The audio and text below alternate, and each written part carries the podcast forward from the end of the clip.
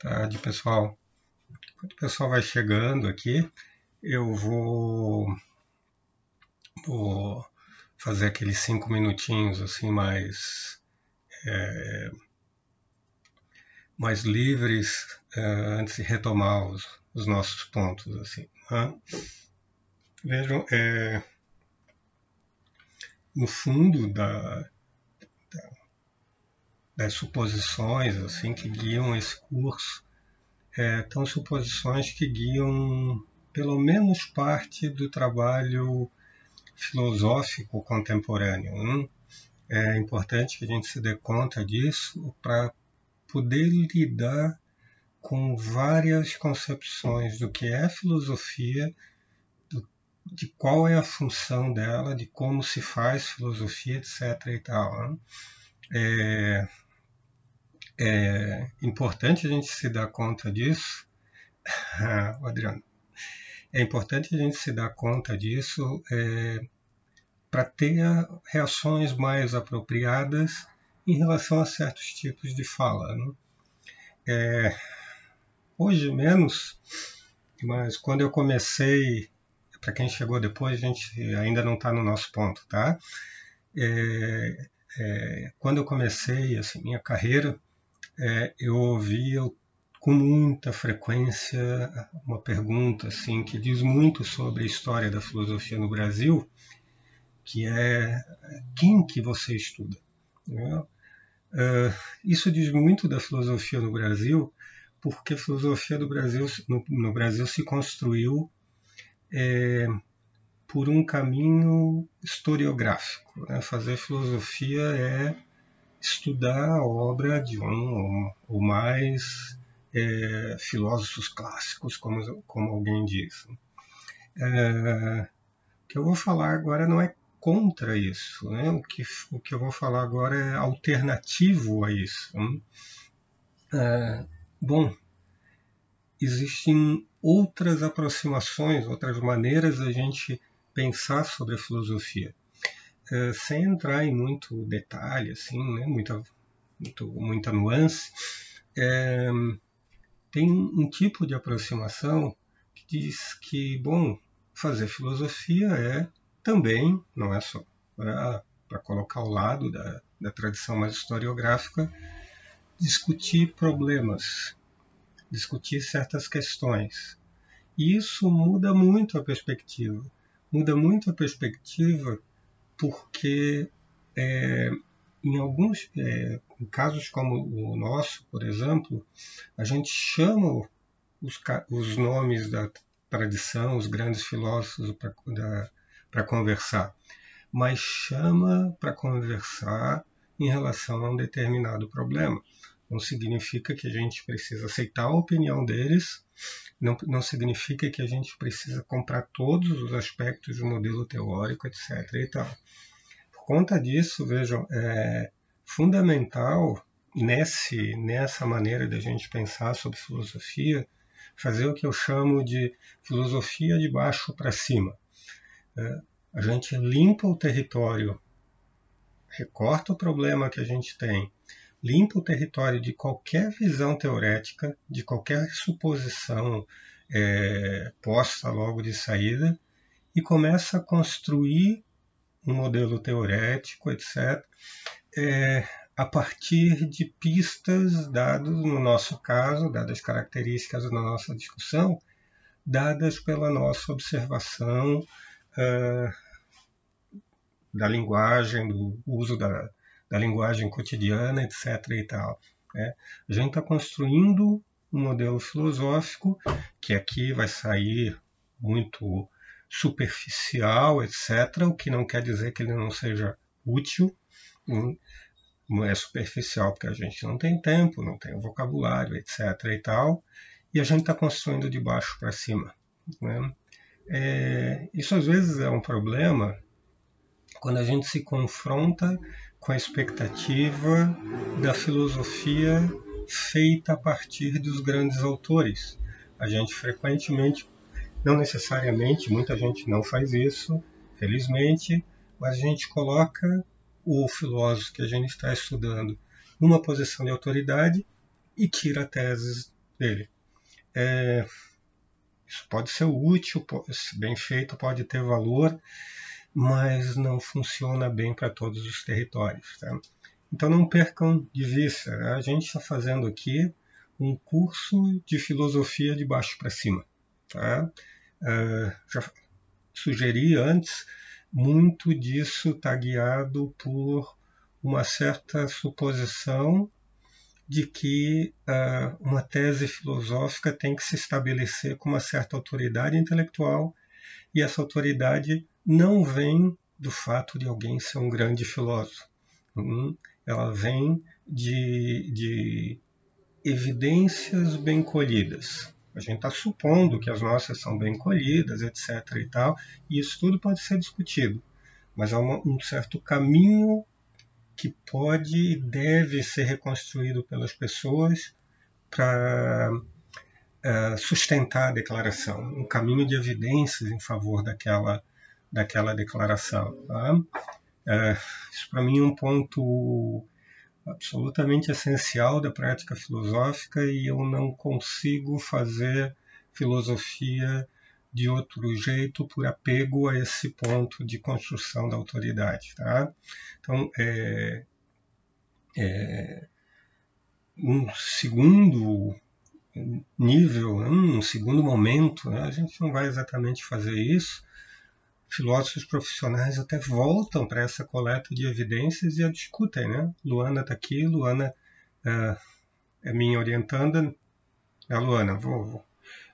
É, e ela faz uma pesquisa sobre exatamente o modo, sendo muito grosseiro, o modo de coleta de evidências é, um, um, certo exercício de filosofia muito parecido com esse que a gente está fazendo aqui. Então, a gente rediscute isso e precisa rediscutir por honestidade intelectual. Tá? É, bom, então, é, gente, vamos, vamos é, começar o nosso ponto, tá? Para quem está chegando agora, esses cinco minutos iniciais aqui são, é sempre um, um papo mais livre, tá? Então, sempre relembrando, né?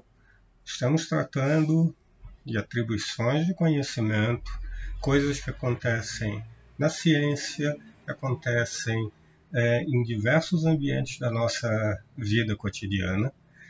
Cientistas estão interessados em, em, em produzir conhecimento e a gente está interessado no dia a dia em seguir pessoas que sabem que tal e tal coisa, etc. E tal. A gente já deu uma série de passos nessa direção que, que estão no, no podcast para quem quiser recuperar. É, e esses os últimos passos que nós demos, que são os mais importantes para o que a gente vai falar hoje, são, então, a gente perguntou o que era o conhecimento, a natureza do conhecimento, preocupado em desmontá-lo em entidades mais básicas. E a sugestão, então, que veio dessa preocupação foi que conhecimento é idêntico à crença verdadeira justificada. Lembrem, já dei os avisos, esses nomes importam pouco, o que importa de fato é são os valores associados a cada uma dessas entidades. Para crença, a gente caracterizou de maneira bem grosseira, hein? Uh, crença capta uma demanda por uma certa psicologia do agente, o que nos permite separar a informação dada por um papagaio que é, repete aquela, aquela informação porque foi treinado, mas não tem qualquer relação psicológica com ela, seja lá o que essa relação psicológica, seja lá como ela, ela venha a ser descrita. Uh, verdade, ou seja, um certo tipo de sucesso em relação ao ambiente uh, e justificação, um certo tipo de sucesso. A gente não viu bem ainda, eu vou pegar uma certa tipo, um certo tipo de abordagem, depois a gente rediscute, um certo tipo de sucesso não em se, em se relacionar bem com o mundo, mas, digamos, se relacionar bem com as próprias informações disponíveis. Né? Uh, por exemplo, eu digo algo, sustento algo, porque eu tenho evidência apropriada para sustentar esse algo. Notem, a gente não vai discutir aqui o que, que é evidência apropriada, por exemplo. Né? Eu não sei o que é evidência apropriada numa tese em medicina, ok? A gente está preocupado nesse primeiro momento com. Opa! Tudo bem, voltei. A gente está preocupado muito mais com, até, com a ideia geral, né? que é o trabalho do, do, do epistemólogo é, hoje. Né? Então, é, ontem a gente começou a discutir é, mais um pouquinho mais detalhadamente a noção de verdade. Né? Lembrem, não, não, não pensem no nome, pensem no valor associado. Se alguém não gosta da palavra verdade, etc., use a palavra uh, correção, use a palavra, sei lá que outra seria apropriada aqui. Tá? Nosso ponto, relembrando, porque isso é importante, é a gente tem um termo que avalia o sucesso de uma determinada declaração que descreve o mundo. A gente pode concordar com as razões que alguém, por exemplo, está dando para dizer que a chave do carro está acima, acima do, em cima do criado mudo. Se a chave do carro não está, né, a gente foi até lá, etc. e tal, a gente diz que a frase é falsa. Mesmo que a gente continue supondo que as razões para dizer isso eram boas. Lembrem, a gente mantém o conceito de verdade ou algum conceito substituto é, é, quando fala de conhecimento, uh, porque a gente precisa acomodar um certo tipo de é, erro associado às nossas declarações. Né? Esse erro é o de não deu certo. As coisas não estavam lá, por exemplo, a descrição da frase não bateu com as experiências que, que nós tivemos lá na frente e a gente tipicamente culpa aí a qualidade, dá um, um, culpa a descrição, né, dizendo que ela não foi boa, que ela foi falsa, que ela era falsa, tá? ou, ou, alguma coisa do gênero. Tá? Então, é, como eu disse ontem, não importa muito aqui que é, qual, como a gente vai explicar essa relação entre a declaração e o mundo, etc. A teoria, uma teoria muito popular em, em filosofia, muito antiga, provavelmente a mais, a mais antiga, diz que, olha, verdade é quando a declaração corresponde ao mundo. Bom, os filósofos vão dizer, então, bom, mas o que é corresponder ao, ao mundo? Né? Vão tentar especular sobre isso e eles esbarram em certos fenômenos estranhos que rapidamente assim aparecem quando a gente se pergunta o que que qual é a relação com o mundo de o gato preto está sobre o muro. Notem, a gente entende essa proposição, essa, essa descrição, essa proposição, como chamam os filósofos, mas a gente, é, é, mas a preocupação, a preocupação filosófica aqui não é só saber usar essa declaração, né? A preocupação teorética é explicar a relação entre a frase e uma coisa muito diferente da frase como eu já sugeri ontem, por exemplo, o que, que está sobre no mundo? Essa coisa descrita acontece no mundo? Bom, se ela acontece no mundo, ela é diferente de ser um gato, né? Da relação entre a palavra gato e, e a entidade lá no mundo que a gente chama de gato, etc. Bom, mas isso como eu falei ontem, é uma discussão sobre a natureza da verdade. E a gente, eu vou supor aqui, não precisa fazer essa discussão aqui. Não precisa porque a gente é, quer algo mais básico. Com isso a gente divide o trabalho filosófico aqui. A gente quer simplesmente manter o valor, um valor associado ao conceito. Então, a gente faz duas coisas. Né? A gente desinfla o conceito de verdade.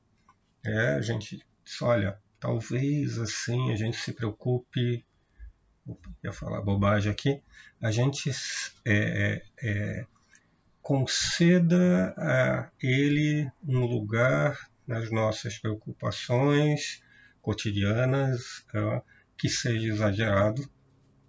Como eu falei ontem, as frases não indicam se elas são verdadeiras ou falsas tipicamente. Hum?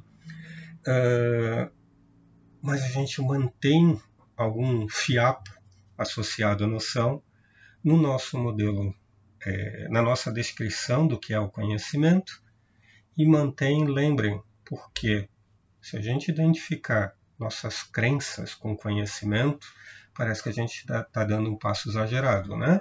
Ah, eu acredito nisso, portanto é verdade. É, portanto, eu vou agir desse, jeito associado a isso. Eu acredito que a chave do carro está sobre a mesa, eu acredito porque eu acredito, então eu vou lá buscar a chave do carro sobre a mesa. Hum, isso não parece ser uma boa estratégia. Uh, e uh, não parece ser uma boa estratégia, apesar da gente inflar no nosso dia a dia frequentemente o conceito de verdade, o uso do termo nesse momento, identificar conhecimento com crença justificada. Né? A gente tem boas razões para acreditar em algo, etc., por exemplo, um, e daí a gente pula, e essa é inflação inadequada, a gente pula e diz: ah, não, não, é verdade que. Quando a gente deveria dizer algo mais modesto, nesse caso, não, não, a gente tem boas razões para acreditar nisso. Como eu sugeri é, ontem, é, lembrar desses dos valores diferentes, incluindo o valor que a gente embute no conceito teorético de verdade, etc. É, é, é um valor, meu WhatsApp fica abrindo aqui, é um valor, é, deixa eu voltar aqui, lembrar do, do, do, dos valores associados ajuda a gente a pensar, por exemplo, em o que a ciência nos dá. Ontem ainda eu li alguém ah, a ciência nos dá verdades. Uh, temos que cuidar com isso, né? A gente age como se as melhores teorias científicas fossem verdadeiras. É muito razoável que a gente faça isso, né? A melhor evidência aponta para cá. O problema todo é que a gente está falando de justificação e não de verdade. O mais correto seria dizer, então, que a ciência nos dá crença justificada. Ah, mas é só uma opinião, então? Não exatamente, porque é uma opinião muito bem sustentada, inclusive tendo que absorver erros. Uh, o ônus de erros da, daquilo que ela diz, o que permite que ela seja, por exemplo, revisada. Hum? Então, a dificuldade aqui, como eu falei ontem, é manter o conceito no lugar é, é, apropriado. Né? Ele não pode ser de verdade. Ele não pode nem ser muito inflado, nem muito esvaziado. Tá? A gente não pode nem ser dogmático, essa é a sugestão, ou seja, tal e tal coisa veio de tal e tal fonte, portanto, ela é verdadeira. Hum, isso parece que não funciona bem para esmagadora maioria dos campos de, de informação, talvez todos. Uh, e do outro lado, a gente não quer ser um relativista barato que elimina as pancadas do, do mundo sobre as nossas as nossas crenças. Notem, em territórios diferentes é mais difícil ou mais fácil colher o que a gente julga ser boa evidência, etc. e tal. Uh, isso não importa para a gente ainda. em alguns territórios parece mais tentador dizer isso é verdade. Por exemplo, lembrem, né? Uh, parece muito tentador dizer que é verdade que o Alexandre tem um copo d'água. Uh, problema todo é que isso uh, não pode ser mantido a sério. Uhum. Vocês podem assumir uma posição mais modesta, dizendo algo como: bom, a gente tem toda a razão para acreditar que é verdade que o Alexandre tem um copo d'água, que o Alexandre tem um copo d'água aqui do lado dele. Hum? As razões são, por exemplo, eu vi, etc, etc e tal. Eu, eu gastei bastante tempo recuperando coisas de, de ontem, tá? Porque esse é sempre um tópico deli, delicado, assim, é sempre muita confusão é, é, nas aulas, etc. e tal. É, desculpem. É, por conta dessa prática que é comum na nossa linguagem cotidiana, que é enfatizar a nossa adesão a determinada ideia, dizendo que é, ela é verdadeira. É? É, lembrem, leiam isso muito mais como retórica do que como, como uma prática é, é linguisticamente apropriada. Né? É, bom, a gente deslocou aqui o conceito de a nossa preocupação com isso do conceito de verdade para o conceito de justificação. Importante agora a gente começar a entender, a se perguntar o que, que é estar tá justificado. Uh, lembrem, né? O conceito de verdade está desinflado. A gente quer atingir a verdade, ou seja, a gente não quer não quebrar a cara quando a gente prevê algo para o dia de amanhã, etc. e tal. A gente é, é, quer se relacionar bem com o que parece ser o mundo exterior, independente de nós, seja lá como ele for de fato. só que a gente não recebe indicadores direto, diretamente do mundo exterior, sim, de modo não problemático e não discutível. Tá? E com isso, então, a pergunta, o ponto é como é como construir uma descrição do que é a relação apropriada com o mundo exterior, tá? do que é uma relação a, a, que é estar numa boa posição intelectual ou agir com mérito em relação às nossas crenças, etc, etc. Tem várias maneiras da gente descrever aqui. Bom, então, isso é o conceito de justificação, isso é captado pelo conceito de justificação. A gente tem dois grandes modelos teóricos no mercado eh, e eu vou começar então a apresentá-los, é, pelo menos de maneira mais geral. Tá? É, esses dois modelos estão em discussão, tem, como eu falei, muitas variações desses modelos, tem tentativas de conciliação das ideias básicas, mas para a gente aqui, importante é entender é, o que esses modelos mais gerais, etc., as, as ideias mais gerais querem captar. Porque eles revelam coisas muito, é, muito importantes sobre é, como a gente se vê, como humanos se veem, é, como agente conhecedores. Hum. Bom, sempre melhor logo dar o exemplo do que é, indicar a, a, a, importância. Primeiro, primeira família, então, aqui. Hum.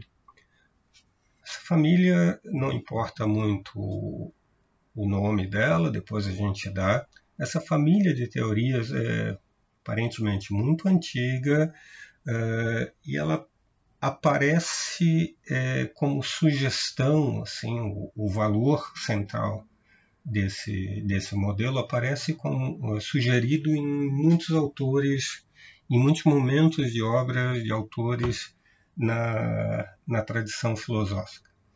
É, um representante assim hardcore desse, dessa posição é Descartes. Pelo menos o Descartes, Descartes René Descartes, é, da, da obra conhecida como Meditações, as Meditações Metafísicas. Uh, Descartes lá ele assume uma posição, obra brilhante, assume uma posição é, extrema no que diz respeito à tese central dessa, desse primeiro modelo teórico com o qual a gente está lidando. É, eu não estou exatamente aqui preocupado em reconstruir o Descartes, etc. e tal, tal fazer história da filosofia. Eu estou preocupado agora assim, em destacar certas características que parecem estar lá na, na obra. Né? O Descartes que eu estou construindo aqui, e só para esse só para fins do exemplo, talvez alguém possa salvá-lo dessa minha construção, é alguém que joga, está disposto a jogar um jogo é, com as regras mais duras que alguém pode imaginar para esse jogo. Que jogo é esse? Um jogo, vamos chamar, de responsabilidade intelectual em relação àquilo que a gente acredita. Hum? O Descartes lembra lá na obra, bom, olha só, aprendi, por exemplo, coisas muito é, interessantes, tive professores que me ensinaram coisas muito bacanas, etc, etc e tal. Só que é, nada disso parecia, e aqui tem uma expressão importante, bem fundado, bem fundamentado. Hum? Essa é uma palavra que é, entrou quase que na nossa cultura e a gente pelo menos na cultura universitária, e a gente usa o tempo todo, né? assim, dizendo a fundamentação de tal tese, a fundamentação disso ou daquilo, uh, fundamentos do, da metodologia científica, etc. E tal. O problema é que aqui a palavra é mais forte, ou gera compromissos muito mais fortes do que normalmente são supostos nesses usos tá dentro da universidade do termo. Hum, já vamos chegar lá. É. O ponto do Descartes é você só tem direito a dizer que sabe, a supor que sabe alguma coisa, quando você é capaz de eliminar as dúvidas possíveis em relação àquela tese. Descartes olha para uma determinada declaração, ele não diz isso, sou eu reconstruindo aqui, diz, olha, a gente não quer ser dogmático, não? lembrem agora há pouco, é? a gente não quer fazer declarações que não sejam claramente boas, né? Mas para uma declaração ser claramente boa, hum, ser evidente, etc. e tal, eu preciso eliminar as dúvidas poderia vir a ter, ou que alguém poderia é, provocar em mim, uh, em relação àquela declaração. Hum. Bom, vocês conhecem aqui, pelo menos é, de maneira geral, aqui a, a estratégia. Bom, vamos ver se a gente acha algum tipo de tese fundamental uh, que seja então imune a dúvidas começa com os sentidos, os dados dos sentidos, diz, não, mas olha, os sentidos muitas vezes nos enganam e coisa e tal, e por aí vai, e já começa a colocar isso em dúvida, não vou reconstruir tudo, passa pelos argumentos famosos aqui para atacar os dados dos sentidos, a própria matemática, etc. Diz, olha, infelizmente, nada disso nada dessas coisas que a gente usa, inclusive no nosso dia a dia, etc. e tal, como os, o que os sentidos nos fornecem, é, é bom bastante. Então a gente precisa fazer um outro movimento, e no caso do Descartes, para encurtar, esse movimento vai, começa com o famoso penso, logo existo, cogito cartesiano. Achei algo que é certo, algo que imune à dúvida, e a partir daqui, a partir desse fundamento, hum, eu vou erguer outras coisas, outras teses, outras suposições, eu vou sustentar aqui que seriam também imunes à dúvida. Bom, é, qual é o problema aqui? Hum? Qual é o, o há muita discussão, mas qual é o problema com uma tese como a cartesiana? Por um lado, ela tem um apelo sensacional, né? Vamos jogar, como eu falei, o jogo a sério. Hum? Vamos jogar o jogo na sua versão mais extrema. Vamos achar segurança para aquilo que nós acreditamos. Hum? E para isso, vamos atrás das certezas e etc, etc e tal. Uh, problema é que uma tese como essa uh, precisa fazer uma, uh, um outro movimento. Né? se você está dizendo que nós só temos conhecimento quando a gente está nessa situação mais é, rigorosa, etc. e tal, quando a gente consegue é, estar nesse estado de eliminação de dúvidas, hum, etc, etc, uh, então você vai ter que pagar o preço de eliminar do conhecimento, do campo do conhecimento, um monte de suposições que a gente aceita é, como casos de conhecimento, etc., ou pelo menos que guiam bem a nossa ação é, no dia a dia. Parece que a saída do Descartes era assim: eu vou fazer esse movimento de salvar as nossas boas crenças cotidianas. Eu vou tentar mostrar para vocês que sim, a gente pode transferir aquela certeza que a gente encontrou, supostamente, lá no penso, logo existo, para outras crenças, inclusive as crenças da nossa vida cotidiana, etc. e tal. Uh, problema é, se essa estratégia agora de espalhar certezas, né, eliminar as dúvidas, etc. e tal, em algum grau, etc., não funciona, uh, a gente tem problema de afastar do campo do conhecimento um monte das nossas crenças e um monte dos, dos seres humanos que não jogam esse jogo o tempo todo é, em, alto, em alto grau. Hum. É, o que fazer?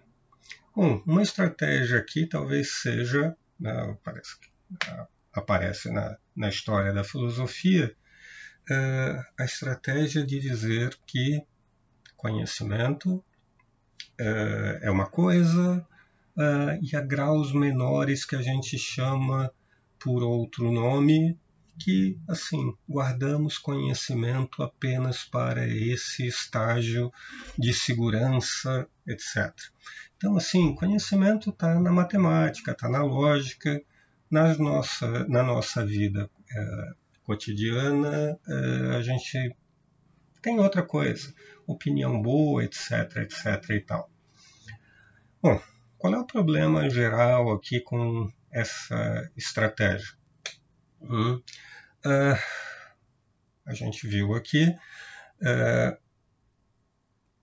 essa estratégia no, no é, parece apontar, é, parece carregar o conceito de conhecimento é, excessivamente. Hum? É, parece supor que a gente no dia a dia faz um trabalho é, intelectual pior do que o trabalho que a gente faz é, quando está fazendo matemática, etc. e tal. É, isso é um tanto quanto estranho, né? Porque a gente faz trabalho intelectual de algum tipo é, que permite que a gente não morra, que permite, isso é sempre o, o, a punição dramática, que permite que a gente lide bem com o ambiente exterior, tá? no, no, que nos, é, no que nos compete. Né? Às vezes aparece um vírus, etc., e a gente não sabe o que é lidar bem com ele, ou leva tempo para supor que a gente é capaz de saber como lidar bem com ele. Bom, o que, que a gente tem feito mais contemporaneamente, então? Uh, a gente parte de uma suposição mais generosa em relação ao que ao, a quem pode receber o título de conhecedor. Uh, a teoria sobre justificação que a gente está jogando sobre a mesa é, lá no começo, antes de começar a falar sobre Descartes, etc. e tal, uh, ela começa então, ela aparece na, na história, na sua versão mais forte, como uma teoria de defesa, vamos colocar nesses termos, da, associada à capacidade de defesa das crenças que a gente tem. E tipicamente a gente defende as nossas crenças numa situação dialógica, assim, diante do interlocutor, apresentando evidências, razões, etc. E tal.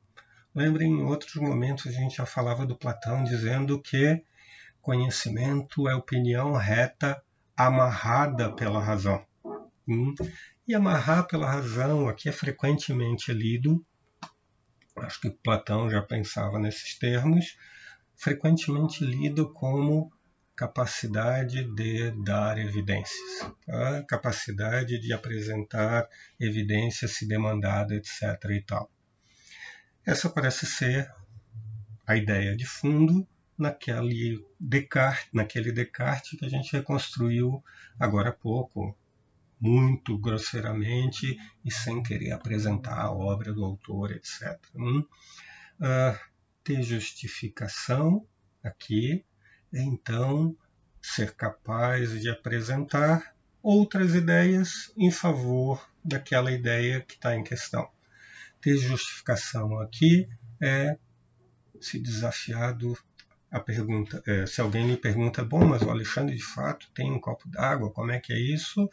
lembrar que você teve essa experiência visual, etc., e apresentar essa experiência visual como uma evidência para a sua declaração. Notem, essa teoria está longe de ser boba. Né? A gente faz esse tipo de coisa com muita frequência no na nossa experiência cotidiana. A gente forma uma crença, não importa como, Muitas vezes as pessoas nos desafiam em relação a essa crença e a gente faz o esforço de relembrar, colher ou sei lá o que, outras informações que sustentam essa crença de alguma maneira. Lembrem, lá no fundo, a gente tem o Descartes nos dizendo: é, faça isso no extremo. Não é sustentar a crença, é algo mais forte, fundamentar a crença, lembrem. E a gente vai falar sobre isso mais adiante, em outro momento. Uh, uh, e essa. E essa esse, oh, desculpem, perdi o, o raciocínio. Assim, é, fundamentar a crença e com isso também eliminar toda a possibilidade de erro. Notem que a gente tem o mesmo tipo de jogo, mas jogado em versões muito mais fortes. Hein? Lembrem, eliminar toda a possibilidade de erro, nesse caso aqui do copo d'água, etc. e tal, inclui eliminar a possibilidade do Alexandre estar enganando vocês. Isso que vocês estão vendo não é um copo d'água, é algum tipo de, sei lá, holograma, isso é uma imagem pré-gravada, etc, etc e tal. Ou seja, pode parecer muito razoável para vocês acreditar que eu, que eu tenho um copo d'água. Na versão mais forte do jogo, alguém diz: é, vejam, pode ser razoável, mas você não consegue eliminar a possibilidade de ser um holograma, ser uma imagem pré-gravada, etc. e tal. Portanto, não está certo. Você não pode alegar certeza aqui. Hum? Uh, como a gente viu, essa demanda parece ser muito boa. A gente queria estar nesse estado, uh, mas parece que a gente não consegue estar nesse tipo de estado. A gente não consegue estar nessa posição de ter evidências boas suficientes, é, a ponto de garantir infalibilidade aqui. De qualquer modo, o modelo teórico continua vivo. Qual é a dificuldade agora aqui? Hum, esse modelo teórico descreve bem as relações, os, os indivíduos, a relação de indivíduos com certas informações, é, considerando seres humanos reais nas suas experiências cotidianas, etc. e tal. Segunda pergunta, é, já que a gente abriu mão, teve que abrir mão, é, aceitem esse ponto aqui, tá? Teve que abrir mão da, da certeza, ou seja, daquele tipo de suposição que seria ótimo se funcionasse, que nos diz que, colhendo evidência, etc., eu sou capaz de me colocar numa posição de certeza, ou seja, de eliminação das dúvidas da possibilidade de erro. Hum? Uh, como eu conecto ter boas razões com o mundo exterior? Ou, falando em outros termos, como eu conecto é, ter boas razões com a verdade? Hum? Como é que a gente explica a conexão entre o nosso mundo interior, onde estão as razões, e o mundo exterior? Ah, veja bem, não? a gente conecta através dos dados dos sentidos. Ah, mas a nossa experiência cotidiana, de novo, lembra que essa conexão, suposta conexão, não é tão boa assim, etc. E, tal. e a gente vai tendo que ligar, lidar, teoreticamente, com um monte de desafios é, é, à teoria, ao modelo teórico geral. De qualquer maneira, o modelo continua forte, porque, veja, a demanda por é, a pergunta sobre a existência de evidência, a qualidade dessas evidências, etc. e tal, é algo que a gente faz cotidianamente. Né? A teoria parte de um ponto que parece ser da nossa experiência muito plausível. Bom, é, para a gente ir para o final hoje, é, amanhã eu retomo é, essa, essa discussão, tá? Amanhã não, segunda-feira.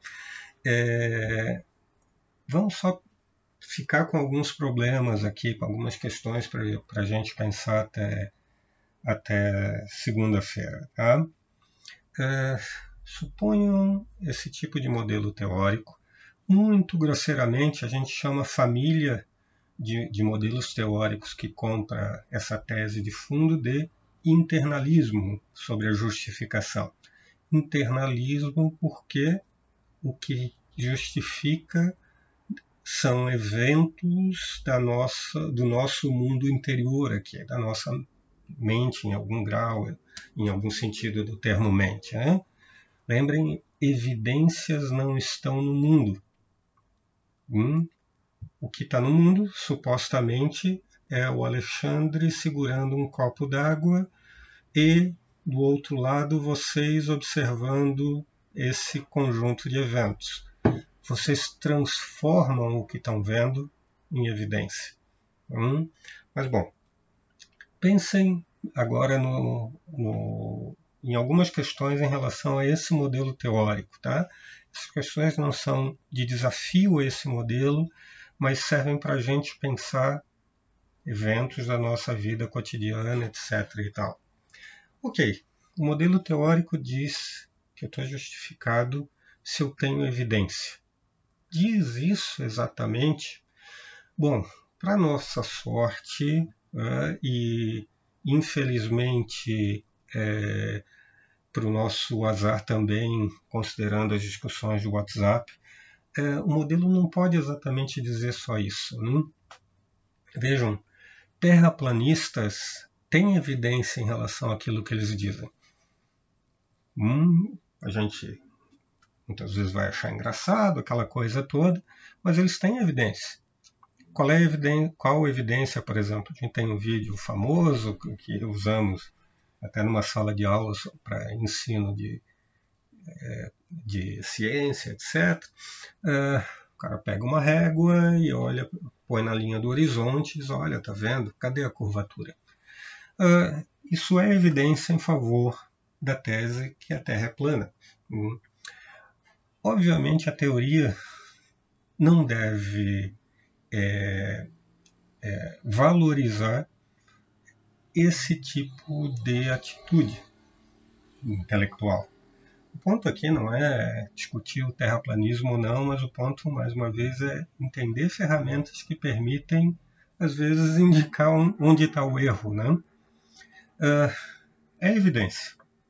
Pode ser usado para sustentar a tese de que a Terra é plana. O problema todo é que um terraplanista, a gente supõe, não está, exatamente isso, Simone, não está considerando outras evidências disponíveis no mercado.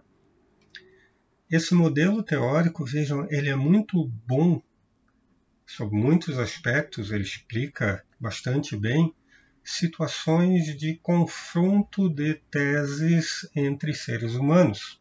A gente olha para o cara e diz: beleza, isso é evidência. O problema todo é que você não está considerando tal e tal coisa. Por exemplo, a curvatura da, da, da Terra, né, que não vai se revelar a essa distância, etc. E tal. A gente tem um jogo de confronto de um conjunto de informações. Né? Alguém, do ponto de vista mais teórico, vai dizer que evidência não é cada uma dessas dessas informações. A evidência é o conjunto de informações. E agora vejam como a gente pode usar essas ferramentas para separar pessoas que estão em posições diferentes. Né? É, avaliação de alguém é, que foi criado num ambiente é, sem acesso a essas outras evidências que estão disponíveis aqui para gente é, parece que não é a mesma de um terraplanista. A avaliação que a gente faz de um terraplanista. Um, alguém que foi criado em uma tribo isolada, etc., talvez esteja numa posição intelectual melhor do que um terraplanista em relação à mesmíssima ideia, uh, a ideia de que a Terra é plana seja menos culpável em algum sentido. Hum? Menos culpável porque alguém pode dizer, Simone escreveu aqui, né? É, para posição em que ele está, com a capacidade de coleta de evidência, com as, uh, o acesso à evidência contrária, contra a evidência em relação àquela declaração, o indivíduo lá na tribo isolada, etc., toma uma posição é, que pode ser louvável. Hum, ele faz o melhor possível, como alguém falou. Do outro lado, alguém que está numa posição como a nossa, por exemplo, onde há um conjunto enorme de informações, é, algumas a favor e ao que tudo indica, uma esmagadora maioria de outras informações é, contra é, sustentar que a Terra é plana, parece colocar um, esse indivíduo na nossa cultura numa posição diferente e mais culpável e mais digno de avaliação negativa do que aquele indivíduo que está lá isolado, uh, sem acesso à informação. Então, nota de novo o teu ponto, Simone. É, talvez, assim, com mais sutileza, o ponto não é exatamente que a evidência é fraca.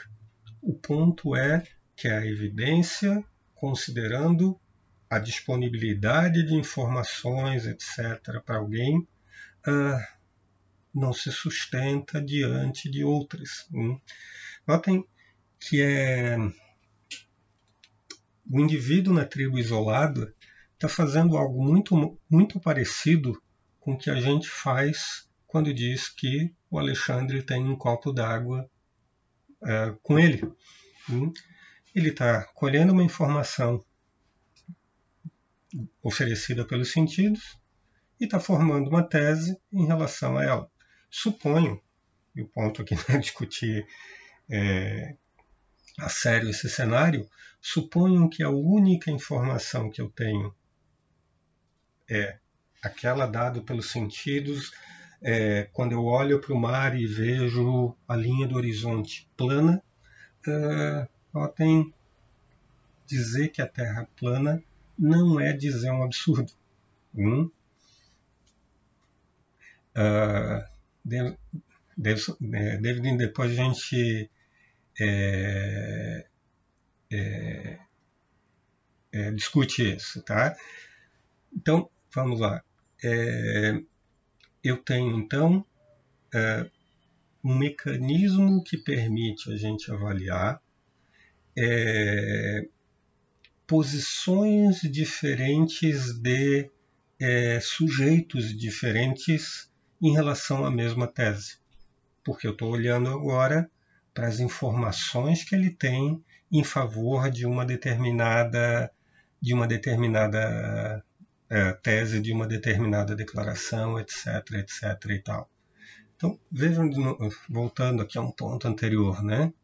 É, parece que a nossa avaliação em relação a uma crença que a gente forma de que o Alexandre tem um copo d'água, uh, em algum sentido, parece ser apropriada. Como a gente reage? Bom, teoreticamente, primeiro, a gente decide se essa crença é ou não um candidato, um, pelo menos potencialmente uma candidata ao conhecimento.